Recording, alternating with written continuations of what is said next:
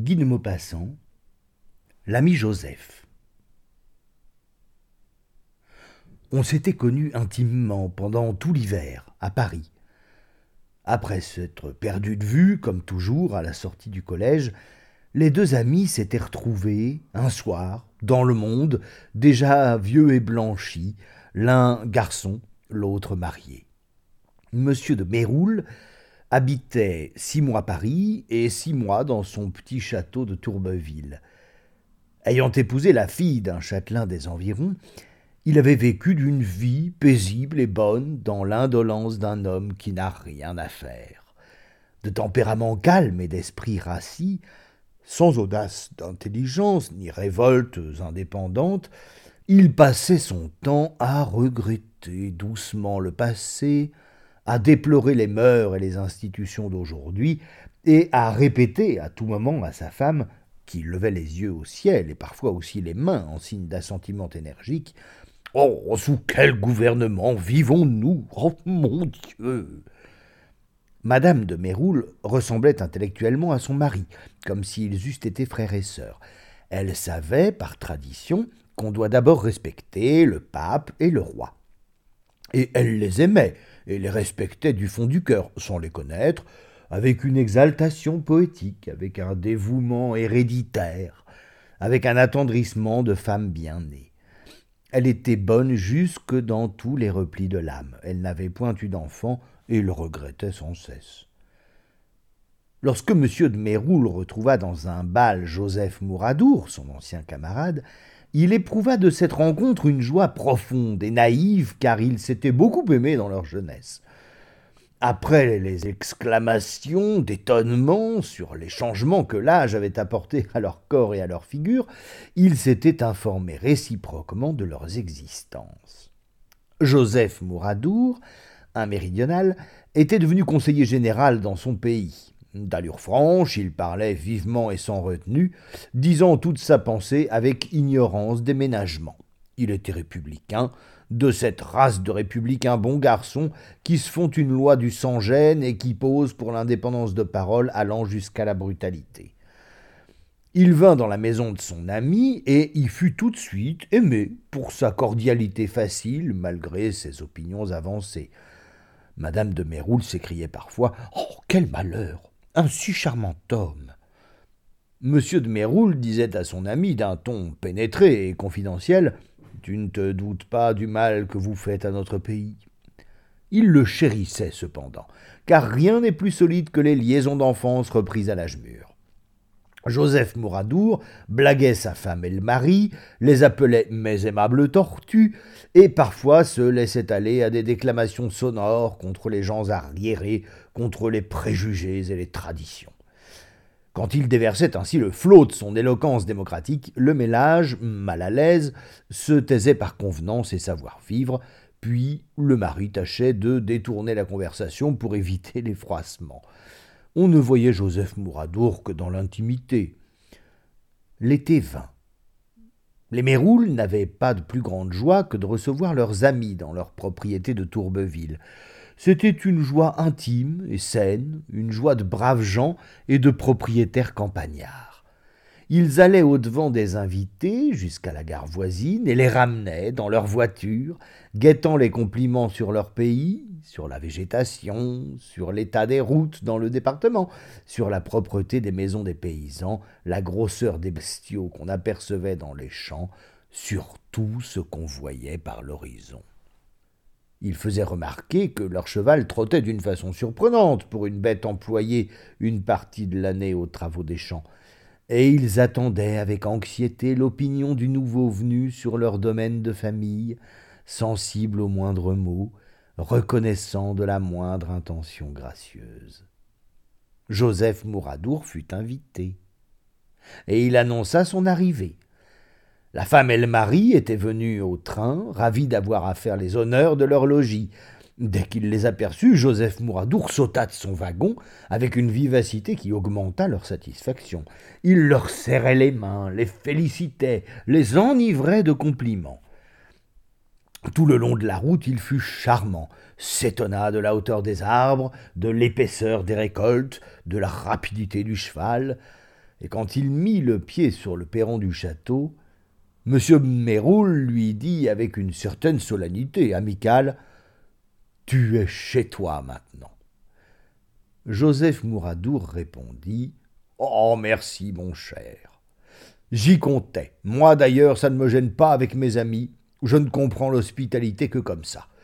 Puis il monta dans sa chambre pour se vêtir en paysan, disait-il, et il redescendit tout costumé de toile bleue, coiffé d'un chapeau de canotier, chaussé de cuir jaune, dans un négligé complet de Parisien en goguette. Il semblait aussi devenu plus commun, plus jovial, plus familier, ayant revêtu avec son costume des chants un laisser-aller et une désinvolture qu'il jugeait de circonstance. Sa tenue nouvelle choqua quelque peu M. et Madame de Méroul, qui demeuraient toujours sérieux et dignes, même en leur terre, comme si la particule qui précédait leur nom les eût forcés à un certain cérémonial jusque dans l'intimité. Après le déjeuner, on alla visiter les fermes, et le Parisien abrutit les paysans respectueux par le ton camarade de sa parole. Le soir, le curé dînait à la maison, un vieux gros curé, habitué des dimanches, qu'on avait prié ce jour-là exceptionnellement en l'honneur du nouveau venu.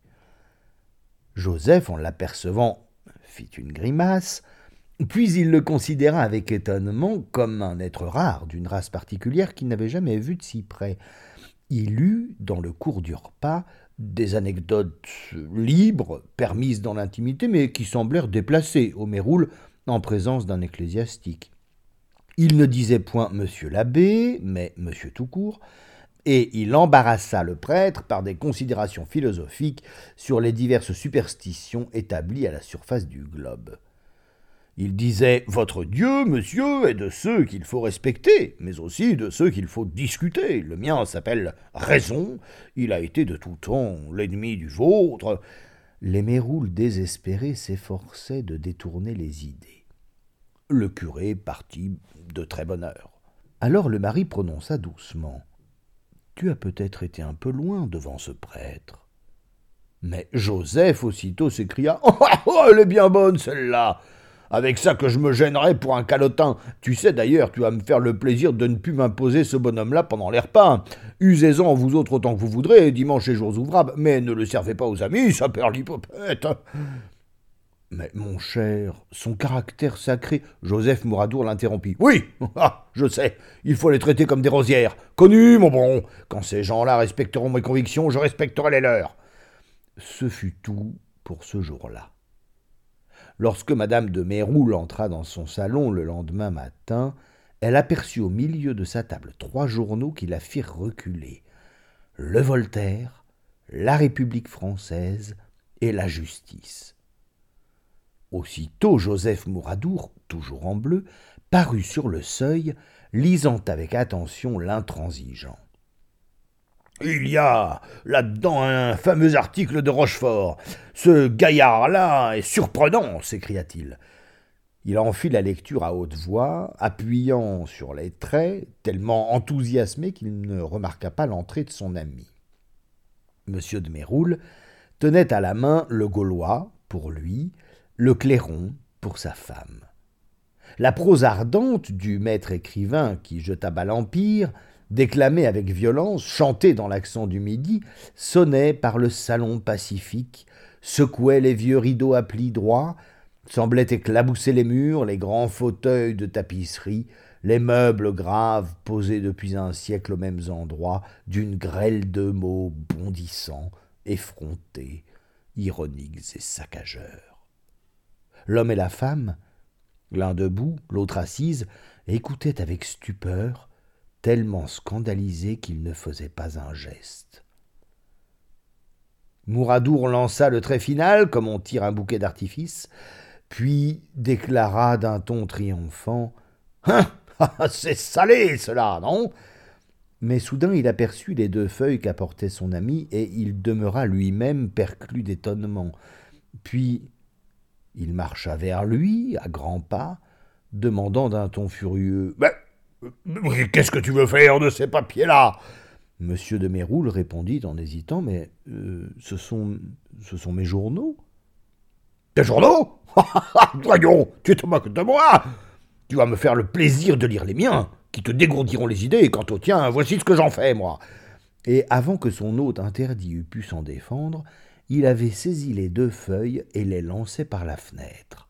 Puis, il déposa gravement la justice entre les mains de madame de Méroul, remit le Voltaire au mari, et il s'enfonça dans un fauteuil pour achever de lire l'intransigeant. L'homme et la femme, par délicatesse, firent semblant de lire un peu, puis ils rendirent les feuilles républicaines qu'ils touchaient du bout des doigts comme si elles eussent été empoisonnées. Alors il se remit à rire et déclara Huit jours de cette nourriture-là, et je vous convertis à mes idées. Au bout de huit jours, en effet, il gouvernait la maison. Il avait fermé la porte au curé, que madame de Méroul allait voir en secret. Il avait interdit l'entrée au château du Gaulois et du Clairon, qu'un domestique allait mystérieusement chercher au bureau de poste et qu'on cachait lorsqu'il entrait sous les coussins du canapé. Il réglait tout à sa guise, toujours charmant, toujours bonhomme, tyran jovial et tout-puissant. D'autres amis devaient venir, des gens pieux et légitimistes, les châtelains jugèrent une rencontre impossible, et ne sachant que faire, annoncèrent un soir à Joseph Mouradour qu'ils étaient obligés de s'absenter quelques jours pour une petite affaire, et ils le prièrent de rester seul. Il ne s'émut pas, et répondit Très bien, euh, cela m'est égal, je vous attendrai ici autant que vous voudrez. Je vous l'ai dit, entre amis, pas de chaîne. Vous avez raison d'aller à vos affaires, que diable, je ne me formaliserai pas pour cela, bien au contraire, ça me met tout à fait à l'aise avec vous. Allez, mes amis, je vous attends. Monsieur et madame de Méroul partirent le lendemain. Il les attend.